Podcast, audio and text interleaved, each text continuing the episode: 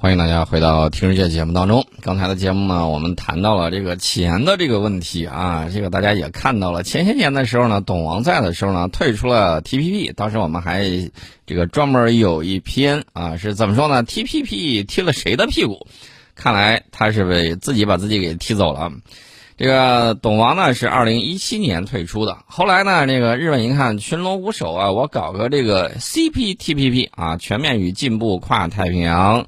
伙伴关系协定，那么搞了这么一个区域贸易框架，但是周围的一看啊，你这个不把美国拉进来，这个事情搞不定啊，光凭你是不行的啊。然后呢，中国要进来，然后呢，这个大家觉得哎，还是可以搞一搞的。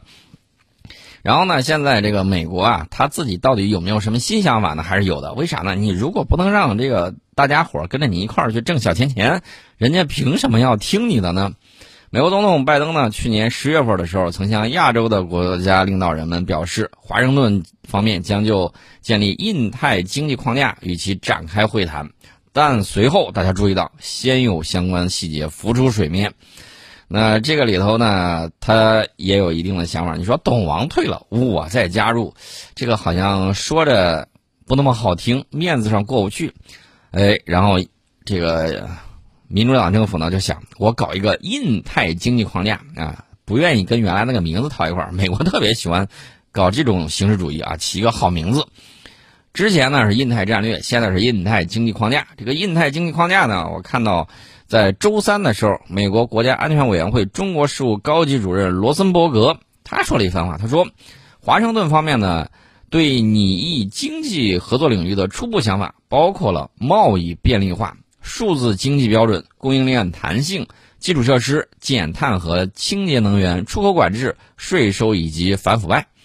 然后呢，这个罗森伯格说，华盛顿的目标就是在二零二二年初与印太国家建立经济合作的共同目标，以对抗中国在该地区的影响力。前一段时间，美国国家安全委员会印太事务协调员坎贝尔宣称，未来中美关系将压倒性的被竞争所支配。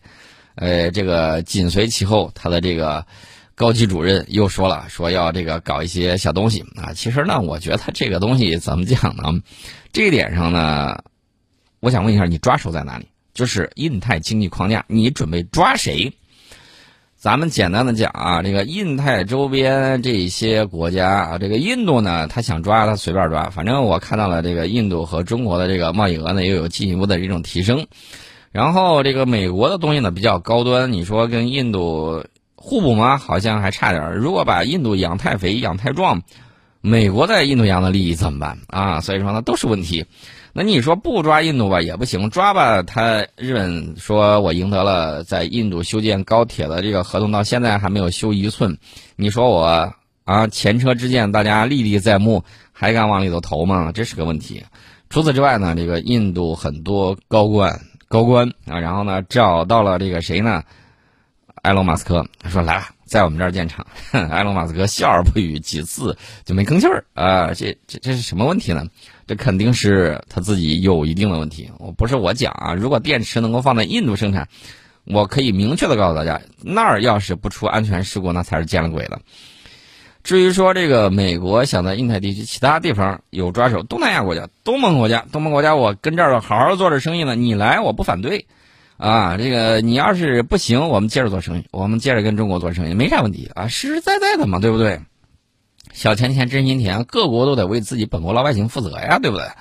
所以说呢，美国如果弄不成，你那你说你的跟没弄有什么区别？如果能弄成，你早干嘛去了？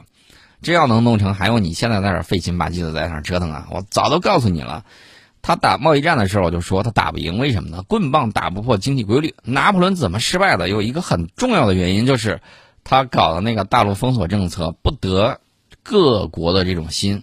那俄国还需要大量进口英国的这个商品，然后法国又补不上，那后来这个。俄国就起反了啊，所以说呢，这个一系列的这个原因在里面，这个经济原因很重要很重要。当然了，这个罗森伯格呢还讲了一番话，还打算干什么呢？还打算啊，这个要在台海和印太地区，强化威慑力，确保区域自由与开放。没你很重要啊，没有你，这个地区会更加自由开放；有你，反而多了个搅屎棍。啊，这是相关的情况。但是呢，他要加强的这种威吓啊，其实只是做了一些小动作，在刺激中国，没有什么用处。而且呢，大家注意啊，我们经常在讲万里长征才走了第一步，那美国对华战略攻势也才刚刚开始，但是没有什么实质性的这种威吓。大的态势呢，就是我们在主导这个周边事务的这个能力是在越来越强。这些小动作呢，并没有削弱我们的能力。在经济方面呢，他要搞这个印太经济框架，但是他已经退出了 TPP，现在在机制上没有抓手啊。至于贸易实力，贸易实力这个大家都知道，印太地区绝大多数国家第一大贸易伙伴都是中国，我想不出来美国会用什么东西把这个印太国家拉到他那边，把中国排斥在外。咱们不说别的，光俄罗斯，光俄罗斯他就很难办。为什么这么讲呢？你拿什么样的筹码能让俄罗斯？放弃乌克兰呢？你有没有这个筹码？俄罗斯这个筹码你都给不起，你凭啥能够给东盟国家这么多筹码呢？都这样给不了，有那筹码自己啊放在自己这个华尔街，然后炒一炒，转一转，股市再上升那么几个点儿，然后呢自己赚的盆满钵满的，不好吗？啊，这个想法呢，我觉得还是很有意思的。所以说呢，这个大家记住一点，要勇于斗争。坚持斗争，敢于斗争，要有这样的精神和意志，更要善于斗争，有长期的规划和准备。这样的话呢，等到他疼了啊，他就知道了。我首先要强调一点，我们要进一步的融入世界，要更加开放，然后呢，加大与各国的这种联系，这是一方面。为什么呢？他老是搞小团体，搞小山头，咱们呢就是要倡导大家搞人类命运共同体。这很重要啊！我们把高质量的这种发展落到实处，把自己国内的经济搞好，这个是最最根本，也是最最关键的，走稳走实我们自己的路。另外呢，就是要有综合的战略和布局考虑，要意识到问题的严峻性和长期性啊！这个大家一定要有预判。这个美国呢，他肯定不甘心从宝座上蹦下来，虽然我们也没看上这个啊，就这个 破座。这个家伙呢，反而对这个东西很感冒啊！这个我们就不管他了。你有张良计，我有过墙梯啊！顺便说一下，根据中国、伊朗、俄罗斯三国军队的共识，中伊俄海军一月十八号到二十号，在位于阿曼湾海域举行了第二次海上联合军事演习。我们派出了导弹驱逐舰乌鲁木齐舰、综合补给舰太湖舰、舰载直升机以及四十名海军陆战队队员参演。演习的目的呢，就是要深化三国海军务实合作，展示三方共同维护海上安全、积极构建海洋命运共同体的良好意愿与能力，为地区和平稳定注入正能量。这个大家看得很清楚啊，我们就是要加强对国际贸易航线的安全保护，打击海盗和海上恐怖主义，以及相互交流经验。这是相关的情况啊。第一次演习的时候，大家注意啊，俄罗斯派出的是护卫舰，这次是导弹巡洋舰。说明俄方对当前的演习比原来更加重视了，这是相关的这个情况，顺便给大家说一下。呃，另外呢，我再给大家说一个事儿啊，大家也不用太过担心，因为美国空军部长 最近说了一番话，说句实在话，挺泄气的啊，不是泄咱们气儿，是泄他的自己的气儿。因为什么呢？二零二一年美国高超音速导弹试射三连败之后。美国朝野震动啊啊！这这个到底行不行啊？你们要不行的话，他反正他也换不了人。洛马公司说行还是不行，那得看你给钱多少啊！这个东西不能一蹴而就啊。然后美国空军部长出来打圆场，说了一句话，说了一句什么话呢？让人感觉他们很泄气。这个话我们留在广告之后跟大家说。欢迎大家回到听世界节目当中啊！这个美国空军部长在说什么话之前？我相信董王肯定连续打了好几个喷嚏，为什么呢？因为有人把锅甩给他了，这个事儿就比较搞笑了。为什么这么讲呢？这个美国空军部长弗兰克·肯德尔说啊，不要仅仅因为中国在该领域指的是高超音速导弹取得超前，就过分强调高超音速武器。肯德尔说，高超音速导弹更适合中国的战略，美国空军尚未确定未来的武器组合。我听着这个话有点酸啊！为什么觉得有点酸呢？原因很简单，那旁边有一学霸，然后呢考了一个好成绩，然后这个也是个学霸，但是呢这次没人家考得好，然后他说：“哎呀，这考一次好不重要，我不在乎，算不算啊？”这个就是典型的没吃到葡萄。大家注意，如果是真的酸的话，我想问一下，那你去年搞了三次实验，闹着玩的，打水漂呢，还是怎么着啊？钱多了没地儿扔了，是怎么回事啊？不清楚啊。大家注意，在去年的四月、七月和十二月，美国空军进行了三次包括首飞在内的 AGM-183A 高超音速导弹的试射，结果连续三次都以失败收场。失败的原因现在还没调查出来。那么，美国空军呢？早前曾经表示，该导弹有望在2022财年形成早前的作战能力。哈，这个牛吹大发了，没搞定。如今连续失败之后呢，后续进度充满了不确定性。从肯德尔的表态来看，美国军方对研发高超音速武器并不死心，也就是隔壁的这个学霸这次考好了，下一次我一定超过他啊！我赶紧这个去自己去暗自吃小灶去。那么最遭遇的失败呢？你知道他是怎么甩锅给董王的吗？我要给告诉大家啊。他是这么说的：说啊，这个特朗普政府时期啊，曾经急于开发高超音速武器，但他们可能并不是美国空军最具成本效益的工具。那我想问一下，那么美国空军最具成本效益的工具是什么？他说，我们必须考虑对美国来说，什么是最具成本效益的？与常规武器相比，高超音速系统非常昂贵，因此我们必须非常仔细地看待这一点，并决定我们需要在哪里进行权衡。我认为这方面的工作做的还不够。那我想问一下，你口中的美对美国空军最具有吸引力的目标是啥啊？你到底是这个搞隐形巡航导弹，这个飞行速度比较慢，还是比助推滑翔器更便宜的吸气式高超音速巡航导弹，或者是直接攻击的武器，或者是高能武器？你给我说一下，你到底想要啥？现在弄一个全新的超越物理 这种大家物理常识的这种武器装备，你弄出来？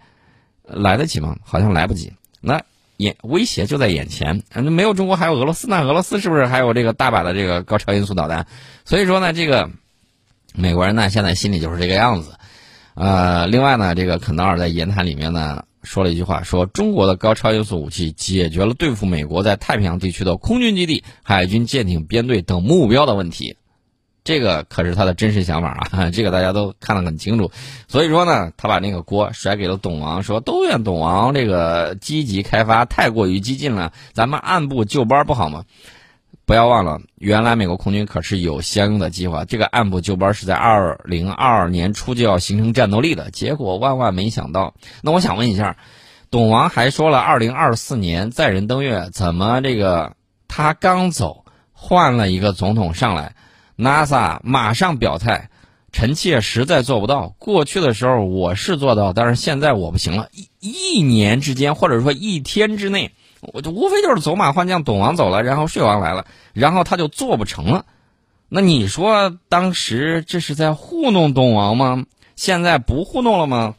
这个问题呢还是很有问题的啊！所以呢，大家好好考虑一下，到底这个里头出了什么情况？NASA 连。总统都敢骗，那你说二零二四年的载人航载人航天搞不成，也就是登月，那到了二零二八年就能搞得定吗？我要打一个大大的问号。如果踏踏实实的，我觉着啊，二零三零年这个目标设定，我觉得应该还可以。咱们不去争什么这个世界第一、世界第二啊，我们没有必要去争这个，我们就是脚踏实地，按照我们的计划一步一步的走，不积跬步，无以至千里。